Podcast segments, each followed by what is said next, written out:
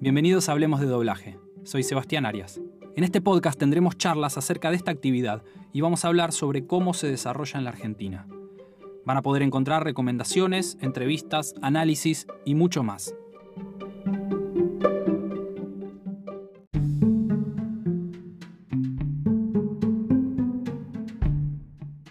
Hola, ¿cómo están? Bueno, en esta oportunidad voy a conversar con Mariela Centurión. Mariela es actriz, actriz de doblaje y cantante. Y bueno, hacía rato que quería conversar con Mariela sobre su experiencia en la grabación de videojuegos. Ella prestó su voz para el personaje Ellie en el juego de PlayStation The Last of Us. Y bueno, estábamos esperando que se estrenara la parte 2 de este juego, que la tiene como protagonista, para mm, poder hablar sobre el tema eh, en profundidad. Así que conversé con ella vía Zoom, así que les pido disculpas un poco por algunos ruiditos que pueda haber durante la grabación. Y bueno, conversamos sobre un montón de temas, así que espero que les resulte tan interesante como, como me resultó a mí. Los dejo con esta charla.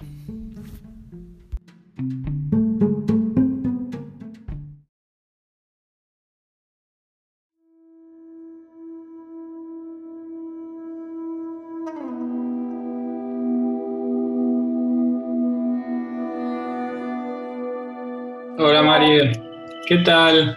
Oh, bien, bien, todo bien. con todo este, este furor estás a full, ¿no? Es muy loco lo que sucede, es muy loco lo que sucede con el mundo gamer, la verdad que para mí es todo muy nuevo, ya lo era y era un mundo completamente desconocido, pero bueno, también al haber sido más, em, empezó a visibilizar el, el trabajo o el reconocimiento de quienes éramos las voces del primer juego y se generó toda una expectativa y bueno, el broche final fue cuando PlayStation hace dos o tres semanas nos, me contactó a mí y a Adrián Wausuk, que hizo el otro personaje, para participar del lanzamiento. Una locura.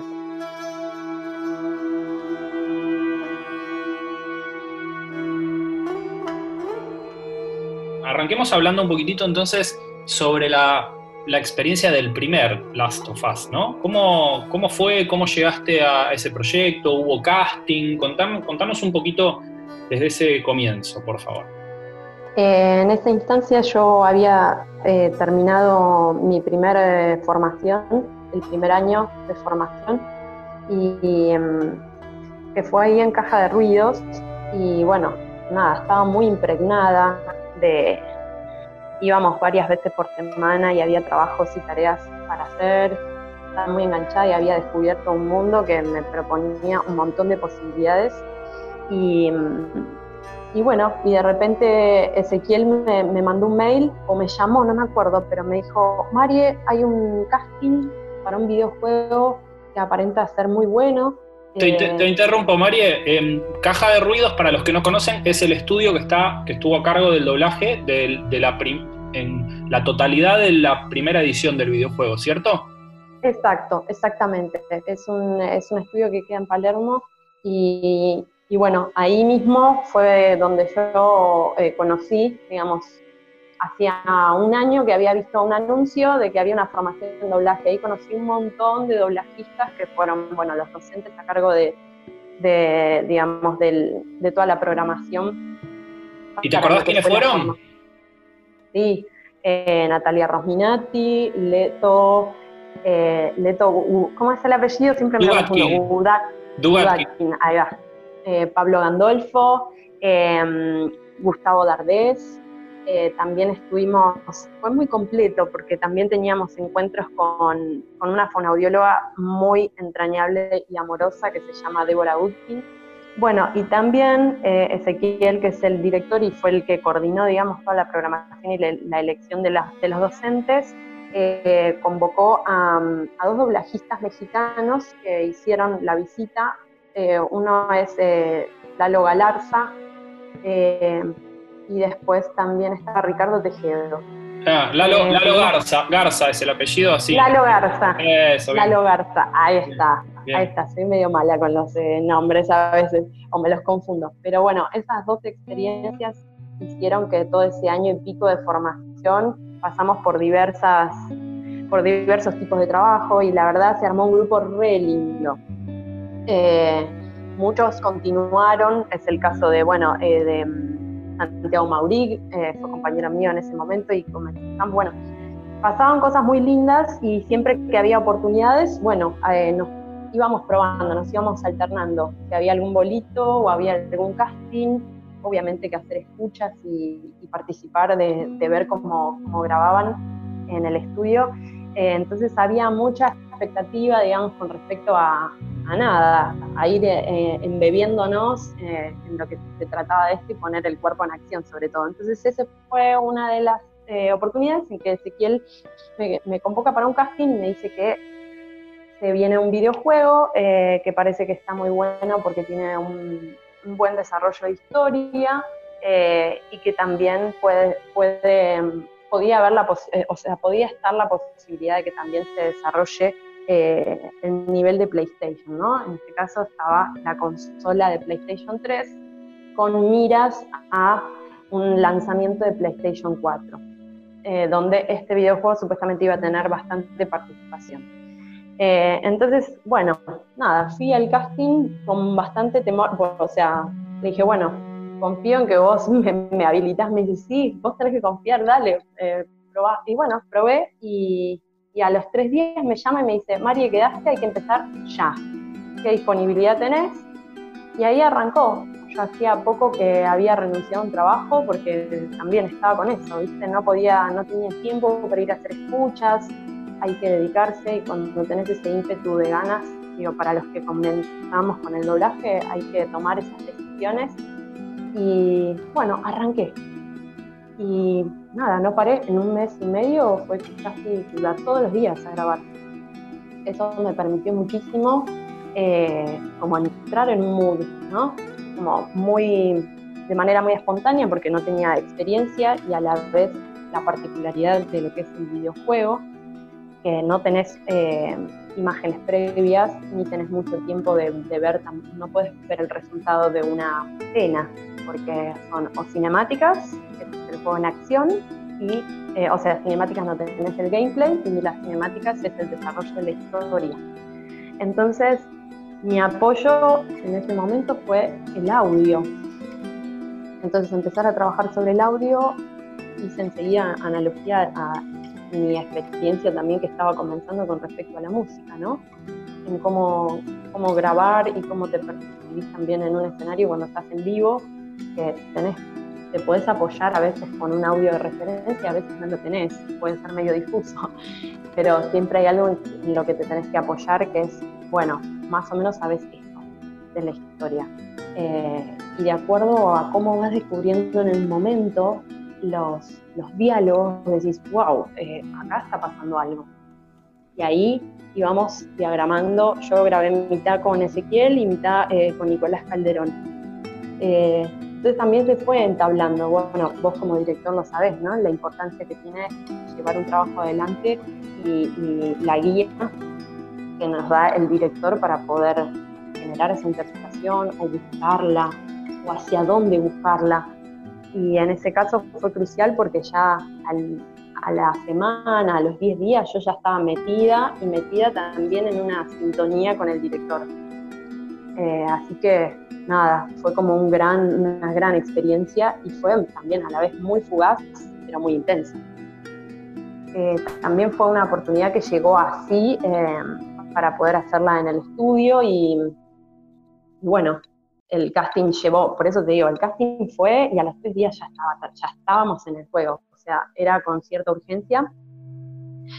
Y, bueno, manos a la obra. Entonces hubo momentos que sí, yo también, al no tener experiencia y no grabar tan seguido, empecé a sentir que mi, que mi voz eh, empezó a sufrir fatigas y super exigencias, porque como bien sabes, en, en los gameplays eh, hay effects que son bastante potentes, hay que generar una potencia donde el personaje está en lucha y no puede hacer como que grita o emular una lucha. Tenés que tratar de ponerle todo el cuerpo, por lo menos en mi caso, ¿no? De, gritar sabiendo que no tenía los recursos al no ser locutora, porque digo, los locutores, si bien, o sea, van desarrollando su capacidad o su investigación y experiencia en cuanto a la actuación, eh, pero los recursos vocálicos ya los tienen como plasmados justamente para, el cuidado de la voz, ¿no?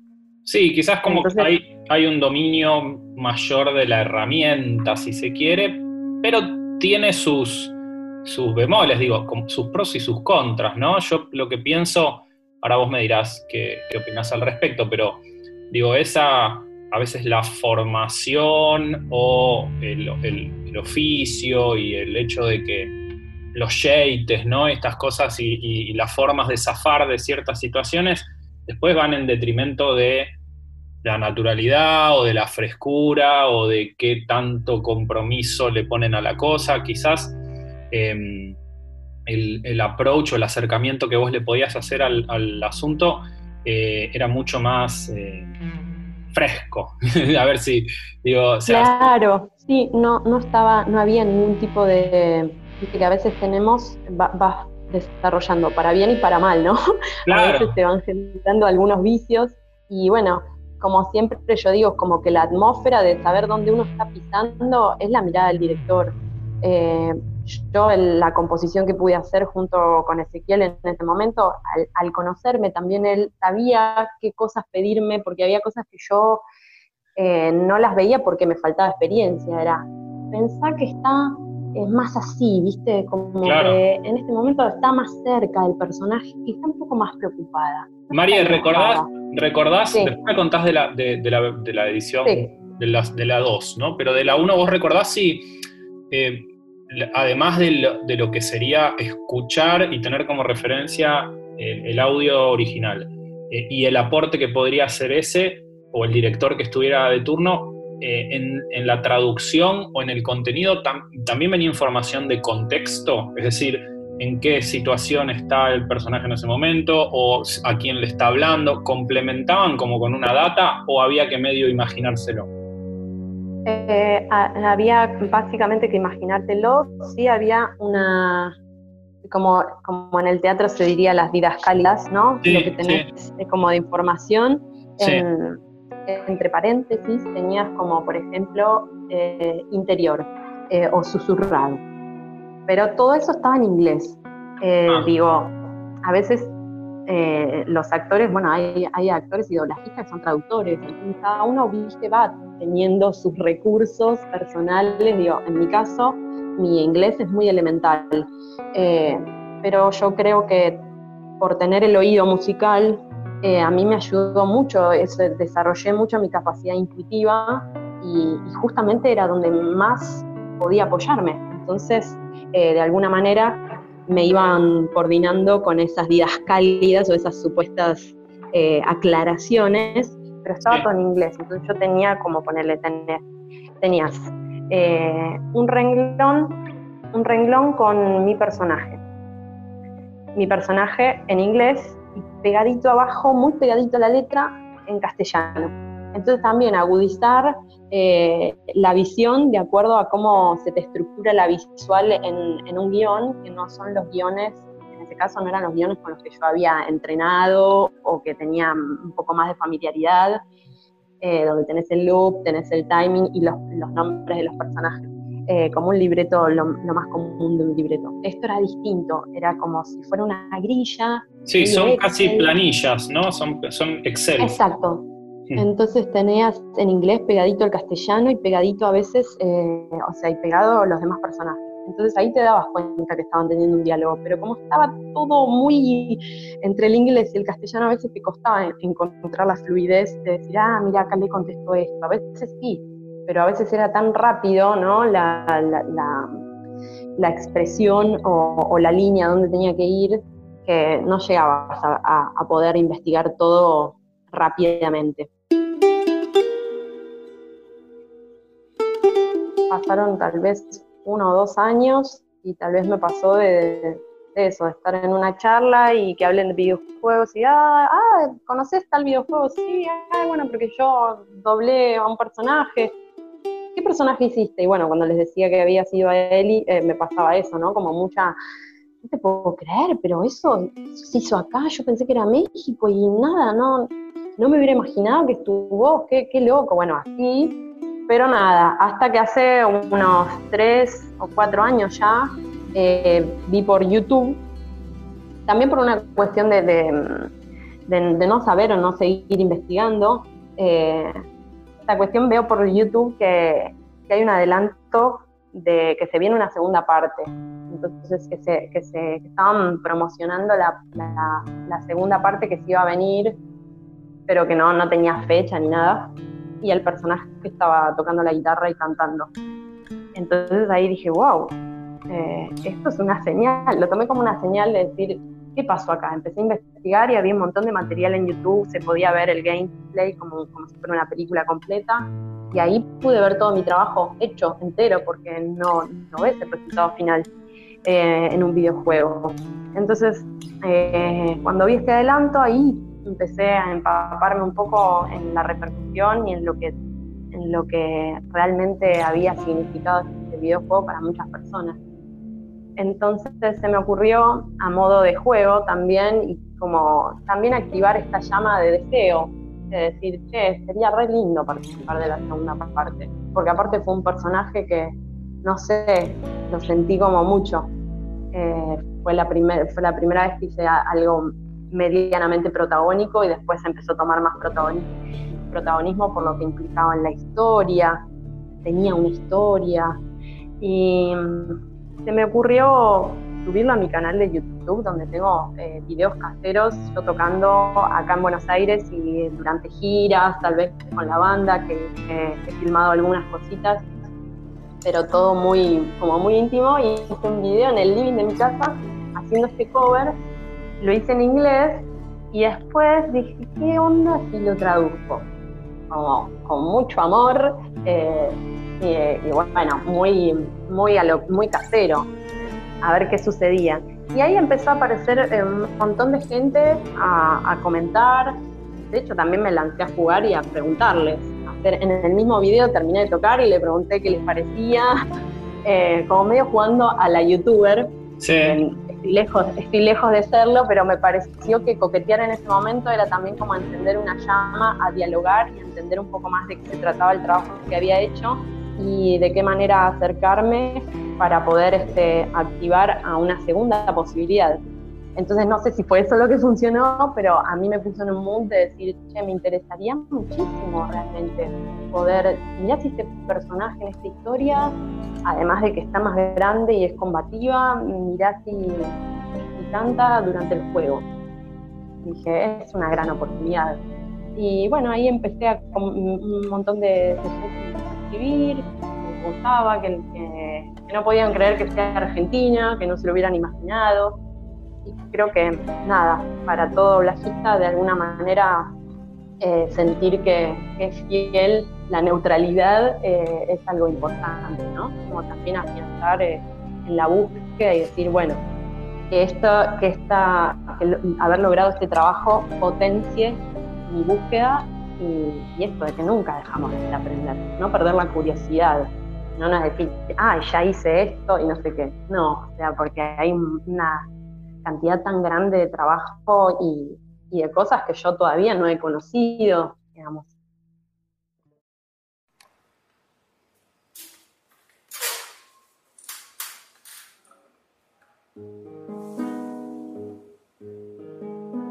Aquí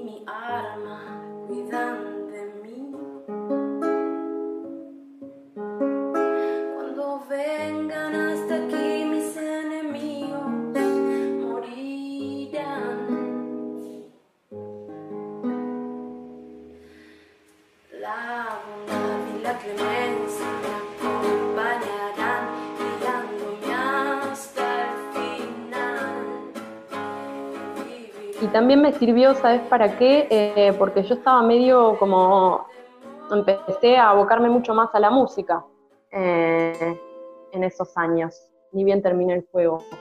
Medio que se me apagó la llama y me costó mucho porque la subsistencia y trabajar de otras cosas para, para poder sobrevivir, eh, me quedé a la mitad del juego con respecto a la búsqueda y a, y a conocer este, nuevos estudios, a entablar conversaciones con, directores, a, pedir permiso para, para, poder participar en alguna jornada para ver cómo trabajan los profesionales.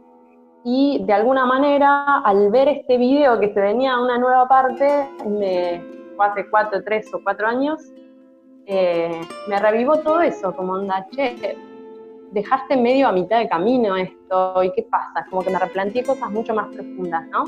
Con respecto a qué quiero con, el doblaje y qué, fue para mí en ese momento haber tenido esa aproximación y esa posibilidad de hacer un trabajo tan grande o participar de un, proyecto tan grande. Entonces ahí volví a, dije, como que me hizo un clic, dije, me tengo que, me tengo que volver a concentrar y a familiarizarme y volver a, al movimiento. Y ahí empecé, empecé, bueno, ahí también te conocí a vos, que me diste oportunidades para poder ver cómo trabajaban ahí en Civisa y he visto, pude ver distintos tipos de proyectos y distintos tipos de personajes también. Y cada director también genera un modo de trabajo que es único, entonces por eso es tan interesante no quedarse con lo conocido, simplemente también tener ese desafío de salir al mundo y, y eso, dialogar, charlar, eh, persistir sobre todo, porque a veces no se da que en todos los lugares podés ir a hacer escuchas o a veces hay distintos tipos de requisitos. Entonces hay que perder un poco, a mí me, lo, que más me, lo que más me costó es perder como, como cierta timidez y romper ese hielo a, no quedar como, como una persona insistente que por favor, por favor, quiero ir a escuchar, quiero ir a escuchar. Y realmente es parte del trabajo si, te dirigís con respeto y, demostrás que realmente tenés ganas. Y realmente es, si es real tus ganas y, tus deseos de, aprender, creo que eso se ve reflejado. Entonces empecé a hacer ese caminito, empecé a hacer workshops nuevamente. Me pasó algo muy gracioso que, en un workshop tenías que completar una planilla y tenías que poner si tenías alguna experiencia previa entonces mencioné algunos trabajos que había hecho y entre ellos, bueno, puse videojuegos, puse el personaje, porque preguntaban el nombre del personaje si te lo acordabas. Y después tenías que hacer una prueba con un director.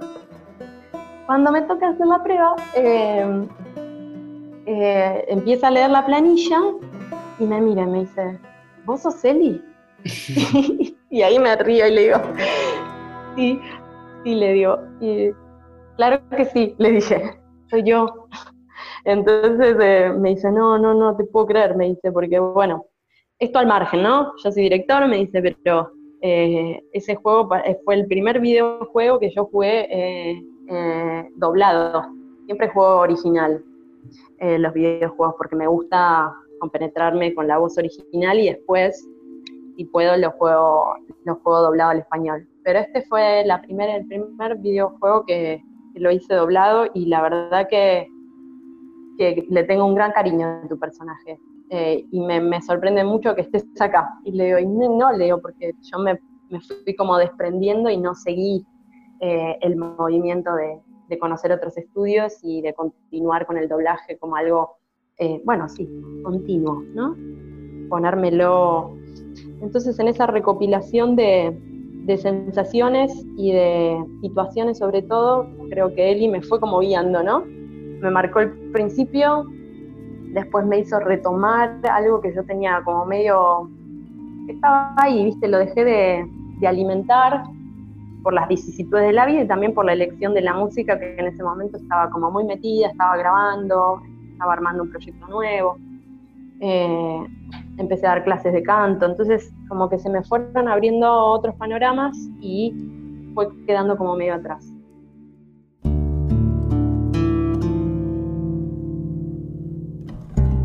Y hay mucho factor humano, ¿viste? Como que, ah, si, si, se, si, te la crees demasiado, viste, como si te van a caer los anillos y es como, la otra vez como hablaba con, con Adri, que nada, de repente estás haciendo un mega protagónico y, a la hora te vas corriendo a otro estudio y sos una mujer uno, ¿entendés?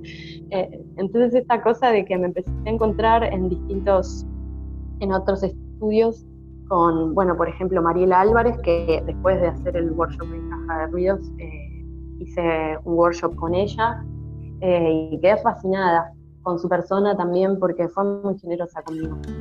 Como que esta generosidad te va contagiando y te va abriendo puertas.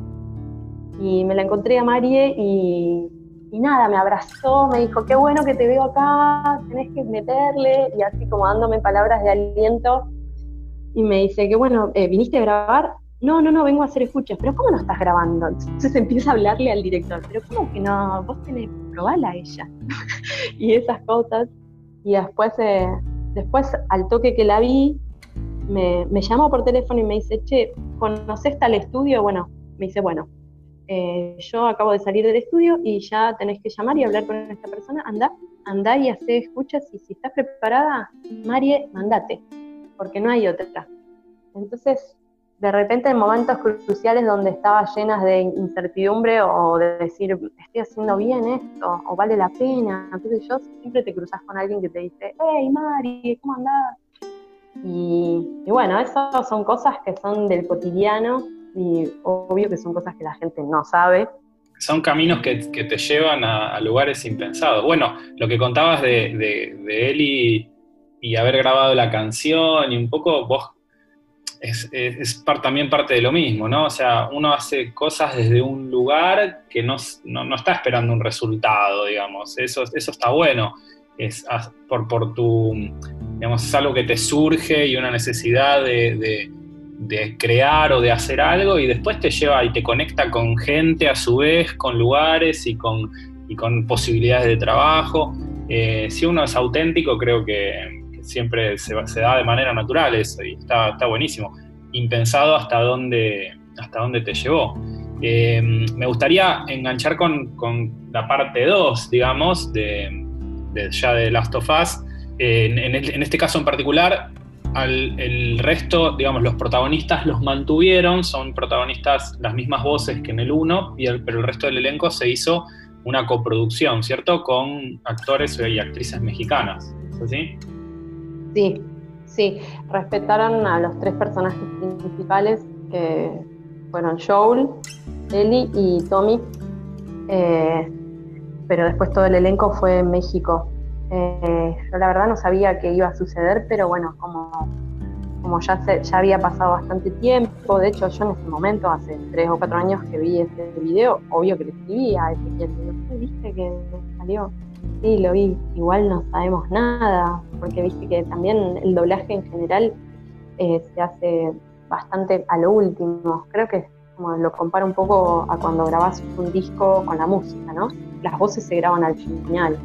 No sé si es exactamente eso. Sí, digamos que en videojuegos queda para el final, queda menos para el final que en una película, ¿no? En, una, en un audiovisual claramente es postproducción en el videojuego, como hay que, como hay que ir haciendo tantas cosas en simultáneo, eh, ya empiezan a grabar aún cuando todavía no está, pero, pero sí es dentro de lo último, o no, es lo primero, por decirlo de alguna manera, pero lleva tanto trabajo que igual se hace en simultáneo, la parte del final se hace en simultáneo. ¿Y, cómo fue en ese momento? ¿Vos le escribiste y no había ni noticias de, una segunda parte? No. Y mm, que fue en el verano de 2019, me manda una captura de pantalla que estaba en Los Ángeles, eh, Ezequiel. Me dice, bueno, lo único que te quiero decir es que te mantengas con pilas y que, vayas calentando motores, algo así. Y bueno, yo no te puedo explicar la alegría porque dije, bueno, ok, ya ahí me, me, me focalicé, dije, bueno, esto se viene. Y bueno, a diferencia del, de la parte 1, esto llevó unos 9 o 10 meses de grabación, en los cuales iba una o dos veces por semana al estudio eh, y grabábamos de manera remota eh, eh, con personas en México que estaban en otro estudio allá, que es donde grabaron los demás personajes. porque en la parte 2, eh, según lo que estoy viendo, porque yo todavía no lo, no, lo jugué porque soy muy mala, intenté jugar después del 1, pero ay, me pongo muy nerviosa. Em, hay muchos más personajes y tienen muy, mucho peso porque hay como bastante desarrollo en la historia, eh, en agrupaciones y distintos, son agrupaciones que están, que se desata medio como una guerra y un enfrentamiento. Entonces hay distintos tipos de asentamientos y grupos de gente, entonces eh, hay muchos más personajes. De hecho, hay otros personajes que empiezan a tener eh, la, la, enemiga, digamos, central de mi personaje. Eh, creo que en alguna parte juega, no sé bien cómo es, pero como se hace un personaje muy fuerte. Entonces, fuimos grabando en equipo. Y eso fue una, una experiencia súper nueva porque no trabajé con un director, trabajé como con cinco directores y se iban alternando. La particularidad que tenemos en esta profesión es que vos te enterás en el estudio, en el momento en que llegas a grabar, te enterás qué vas a grabar, eh, pero en este caso la sorpresa también fue eh, que te enterabas también con quién te tocaba ese día, ¿no? Así que eso fue completamente nuevo y desafiante, porque también trabajar de manera remota y no estar viendo, eh, va, no sé, nunca, nunca me había pasado. Em, y bueno, trabajé con Nicolás Calderón acá, que ya lo conocía del primer juego, entonces había algo de cierto código que teníamos de compañerismo con él que, que me hizo muy amena y llevadera. Eh, este nuevo descubrir y esta nueva metodología. Pero sí hubo como algunas pautas mucho más estrictas con respecto eh, para cuidar lo técnico, ¿no? Eh, para generar una calidad de sonido, me imagino que sea, eh, sea mucho más especial y específica, tal vez. Entonces, cosas de, de la proximidad con el micrófono, de las distancias de los volúmenes, fue todo muy, muy pulido entonces en eso también generar y aprovecharlo para que sea una concentración, ¿viste? Como un momento de concentración. Eh, yo en este, con este personaje descubrí a partir de eso, lo incorporé, que en general muchos doblajistas, o en una cabina, cuando vos vas a grabar, viste que está el atril, tenés la pantalla, tenés el libreto, eh, una virome y una banqueta. Eh, yo a partir de él es como que incorporé y no, no pude adaptarme mucho a la banqueta. Como esta cosa de que necesito estar parada. Hay veces que sí, qué sé yo, si estás haciendo un documental, estás ahí como más tranquilo, generando cierta cosa más íntima o más eh, narrativa. Pero cuando hay voces o personajes de acción, eh, esto. Entonces tuve que acotar.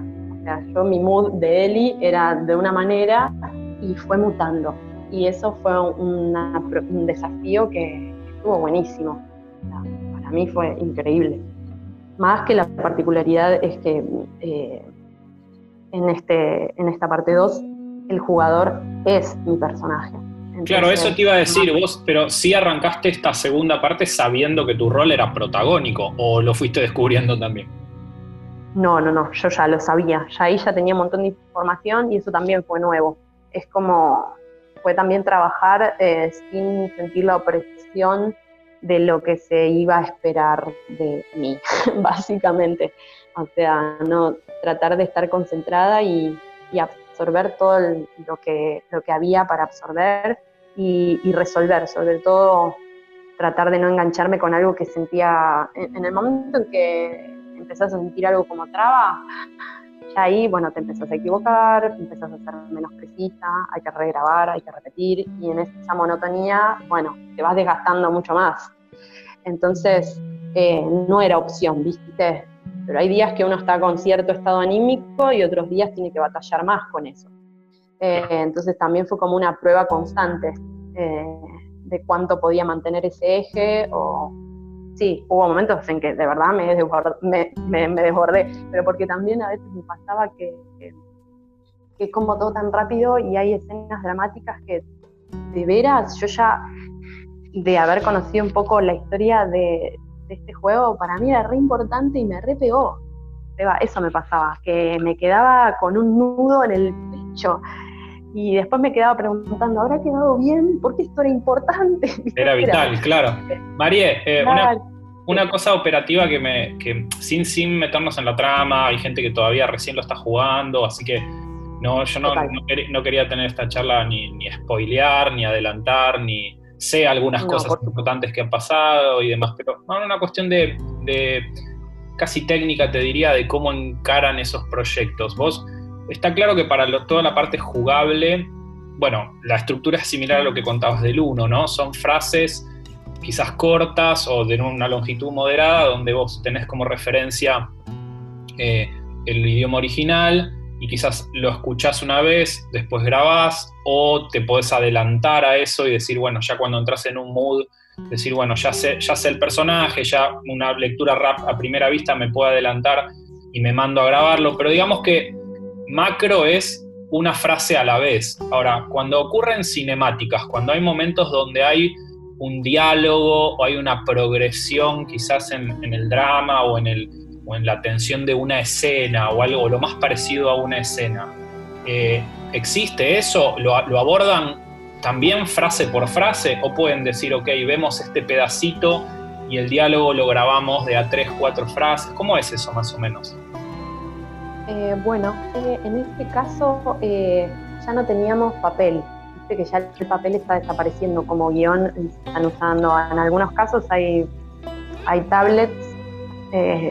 Hubo alguna oportunidad que usamos tablets, pero estaba todo en la pantalla. En el monitor de referencia tenía la onda de sonido, tenía el Excel, digamos, el Excel y el, el sí, sería como un Excel porque seguía esta métrica de líneas de grilla, digamos. Sí. Entonces, yo ahí tenía, ahí lo que hicieron directamente fue poner todas las que eran mías. O sea, ya no tenía las, las referencias de los otros para tener todas las líneas lo más disponible, la visual, para lo que era mi diálogo.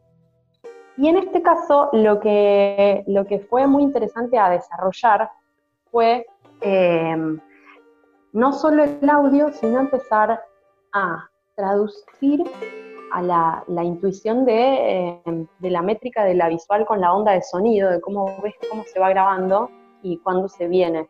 Entonces yo por la onda de sonido iba descubriendo, ¿no? cuando vas aceitando en el día a día, eh, cuándo es una inflexión o cuándo es este, un FX, eh, cuándo es un diálogo, cuándo es un diálogo corriendo, es re loco, pero bueno, el ser humano se va adaptando.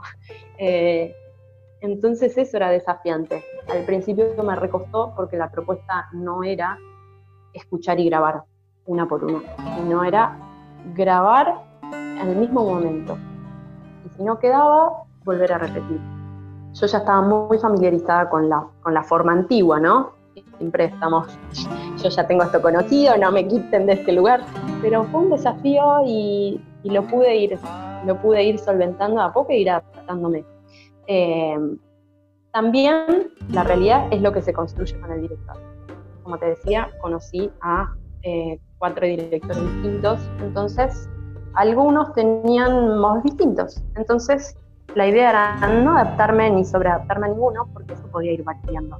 Pero en definitiva la, la visual la tuve muy, mucho más secundaria que en la primera, te diría, porque no entraban todos los elementos. Eh, en, el monitor quedaba muy poco espacio, lo que se veía a veces no se veía con la misma velocidad porque estábamos grabando de manera remota. Entonces eh, sentí que la prioridad era, percibí que la propuesta era eh, hacer un buen fuerte en la calidad del sonido. Entonces de alguna manera fue ir adaptando eso sin perder la naturalidad y tratando de, también con mucho respeto, eh, me, costó, pero empecé, no me costó el tema del respeto, lo que me costó fue como animarme a, sugerir, de que a veces está todo tan compenetrado y están como muy a full, eh, que hay que ir avanzando con el trabajo, y empecé a sentir como más fluidez en esto de poder charlar un poco más. O viste que a veces vos como director te debe pasar que te dicen, che, Esteban, ¿puedo repetir esta toma? Y vos decís, che, quedó re bien, igual te doy el gusto, o no, no, no, quédate tranquila que quedó bien.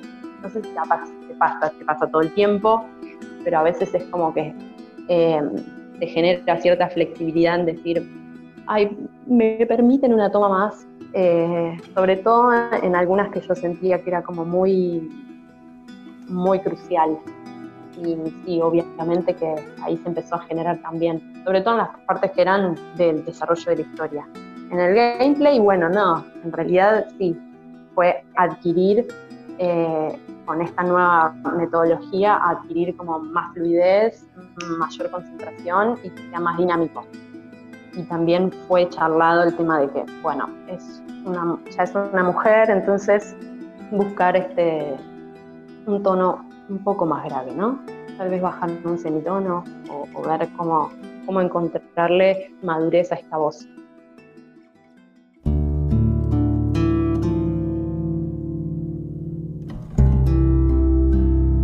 Una última pregunta te voy a hacer, no sé si si escuchaste algo ahora que ya se estrenó, y bueno, polémicas hay siempre, ¿no? Pero ahora en, algunos grupos, sobre todo gamers, y, apareció esta, esta polémica alrededor de que la protagonista precisamente pase a ser una mujer cuando estaban quienes habían jugado a la, otra versión, si bien de a ratos eh, eh, pasaba lo mismo, em, ahora están digamos, cuestionando que la empresa haya elegido ese camino. ¿Qué opinión te merece, si te merece alguna opinión, eh, eh, esta gente que, que no se puede poner en la piel de una mujer para jugar a un jueguito? Y yo creo que mm, la verdad que a mí me pareció alucinante como propuesta, ¿no? Justamente por el presente que estamos viviendo como sociedad. Em, y también, digamos, en el, hablando a nivel general, pero también a nivel de, Latinoamérica, no en todas las zonas, quizás Argentina y tal vez un poco Chile, eh, han tenido por lo menos repercusión en los últimos años con, con la apertura hacia la perspectiva de género y sobre todo con el movimiento feminista, ¿no? Eh, y acá te lo menciono porque, bueno, más allá de la cualidad queer o no, o lésbica, o digo, que un hombre pueda ponerse eh, en el rol, en, la piel de, una jugadora femenina sin, sin tener que... Me parece que es una gran propuesta porque mm, estas controversias, viste, del, hombre contra la mujer, que el feminismo y el machismo, y como si fueran dos islas, y en realidad como que el feminismo busca la evolución en sí misma y la libertad e igualdad para todos. Entonces me parece como un condimento super power, porque era algo que era medio inesperado y también, no sé, tiene todos los condimentos de la actualidad con miras a, cambiar eh, el modo en que vemos el mundo. Eh, entonces me parece que, que, tenga, para mí es como una apertura de evolución, si así lo querés, si así lo queremos decir, lo plantearía más por ahí. Yo leía eh, un jugador que lo había jugado completo y otra vez sin, sin spoilear, ¿no? Pero contaba o cuenta que nunca deja de ser una, no, no es una superheroína, digamos, no es, no es una mujer Em, que se convierte en una guerrera, digamos. Eh, hay muchas situaciones en donde el juego, si bien va aprendiendo o que quizás sus habilidades para defenderse mejoran, no es como en otros videojuegos en donde de repente se convierte en una cosa que no es, sino que siempre está desde ese lugar, que es una mujer en una situación de acción, o, pero, pero las situaciones de tensión, por ejemplo, las situaciones donde está expuesta o es, tiene que saltar y se tiene que esforzar como, como una persona normal, entre muchas comillas, digo, en, porque se, trata de un juego, ¿no? Pero, digamos, no, no, no, no es una reversión de una mujer guerrera, sino de una mujer en una situación particular. Sí. Y eso me parece que también es, es, jugado, digamos, ¿no? No solo, no solo es eh, es un condimento extra también. Sí, también el concepto que tenemos de fuerza, ¿no? Porque, digamos, en este caso, digo, es una persona de contextura, no es esto, no es una guerrera como eh, las amazonas que salían eh, de cacería, que bueno, no sé, es como todo, todo el arquetipo, ¿no? De la, mujer guerrera. sino que es, es, este, es, una, es una mujer dentro de los parámetros este, estándares, ¿no? Entonces, como también yo siento que juega con el concepto de, la fortaleza interna y de la cualidad femenina también. Eh, ¿no? Como su convicción, o sea, entró, entró en guerra eh, desde adentro, entonces busca, busca la verdad o su verdad o su construcción de verdad y pelea por lo que lo que cree que, tiene que pelear y no le importa si se encuentra un gordinflón o a tres tipos o tiene que empezar a cortar cabezas. Entonces me parece que eso, como la fuerza interior, ¿no? que está ligada a la cualidad femenina que todos lo tenemos como seres humanos. Hay energía femenina y masculina en todos. Entonces me parece que engloba muchos de estos tópicos y frente en un mundo, eh, que, qué sé yo, el mundo gamer, sí, obviamente que iba a tener repercusión, pero creo que también genera una apertura en todo sentido, porque también es muy cinematográfica, qué sé yo, la historia. Entonces es como que engloba varias cosas que, que lo veo como muy visionario al proyecto. Está buenísimo, está buenísimo. Qué bueno, qué bueno formar parte de un, de un proyecto así. La verdad que, bueno, te felicito. Yo escuché algunas cosas de, de gameplay y de, videitos y de, y de cositas y la verdad que el laburo está buenísimo y, bueno, ves, es un orgullo para la industria, aunque no yo no haya participado ni tenga nada que ver, es un orgullo que voces de, nuestro país estén participando de algo así porque nos deja posicionados en un lugar muy copado y, nada, va a pasar, es parte del acervo cultural ya después, porque esto después es cultura pop, no importa si, es, si sos gamer o no, digamos, eh, una cosa así que tiene tanta popularidad y con esto que decimos, ¿no? Porque está además dando un mensaje o está eh, en sintonía con, los, con, los, con la problemática o con los temas que se tocan hoy, eh, sin dudas va a dejar huella y, la verdad que está buenísimo formar parte de eso y que, y que dejen su marquita ahí, está, está bárbaro. hablar. Bueno, gracias, gracias por el espacio, Seba. Eh, buenísimo. Te agradezco un montón, Mari, por esta charla y una vez más, felicitaciones.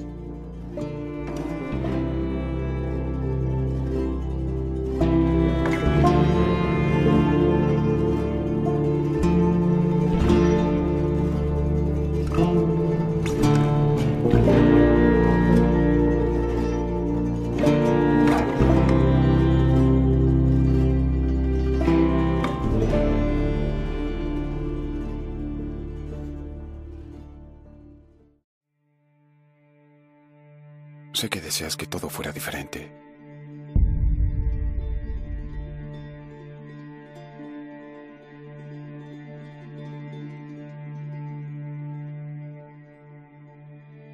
Yo también lo deseo.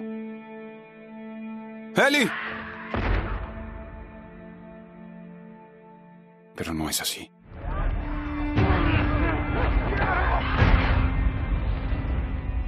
¡Para, por favor!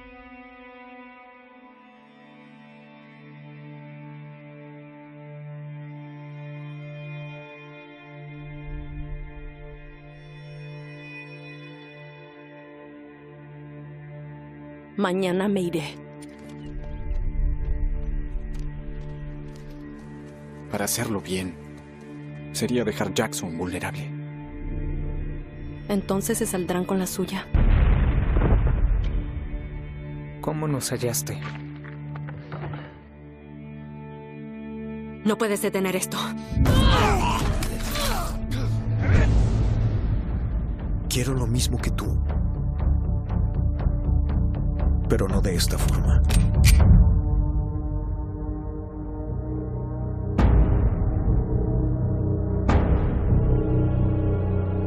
Espero que lo logres.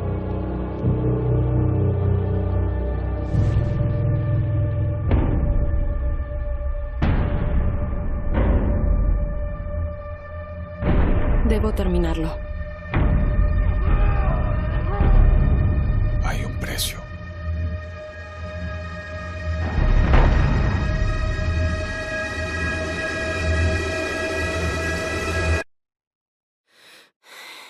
Pudimos haberte matado. Debieron hacerlo.